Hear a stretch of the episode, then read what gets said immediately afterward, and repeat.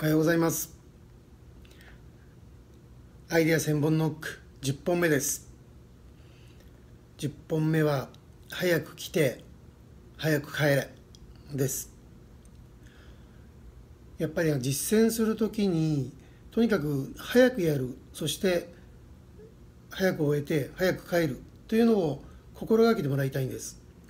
今回今ラスベガスに来てるんですけどすごく若い人で上場した人がいまして34歳ぐらいかな。それでその上場したアイデアを聞いたら本当にびっくりしてえこんなので上場できるんだっていうふうに思ったんですけど、まあ、話を聞いたらわ本当にあのすごいなという感じでした。その方は兄弟卒なんですけどもう普通の若者っていう感じなんですよ。ただものすごく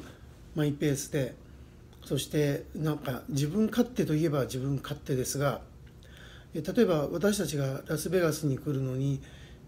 10人ぐらいで来たんですけど私1人でちょっと先の便で行きますとか言って予約してあった便をキャンセルして1人で1本早く朝5時頃出て行ったのかな。そしてラスベガスに私たちが着いたら、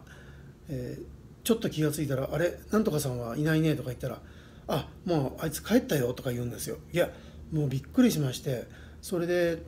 もうラスベガスの大体様子も分かったしギャンブルなんかしてもしょうがないんで一足先に日本に帰りますとかいう感じなんですよ。で私たちはそれから2日ぐらいはいるわけなんですけどまあさすがにあの違うなという感じを受けましたね。普通だったらやっぱり規律とかそうみんなで来てるもんですからその旅程とかありますのでそれに合わせるということをするかもしれないんですけどその人はそういうことは全然関係なくいや私は私の道があるっていう感じなんですよ。でやることはやったし調べることは調べたんで一足先に帰ると。そしてみんなとはこの団体行動は別にあのしなくてもいいんじゃないかっていうような感じなんですね。実際問題団体行動なんかしたって仕方がないわけですし、えー、大人ですから自分がいいと思った道を道というかスケジュールでどんどん動いていけばいいと思うんですね。やっぱりそのスピード感とか、うん、相手を出し抜くっていうわけではないんですけど自分のペースで動くとかそういうところがまあ徹底しているなという気がしましただから若くて上場できるんだなということですね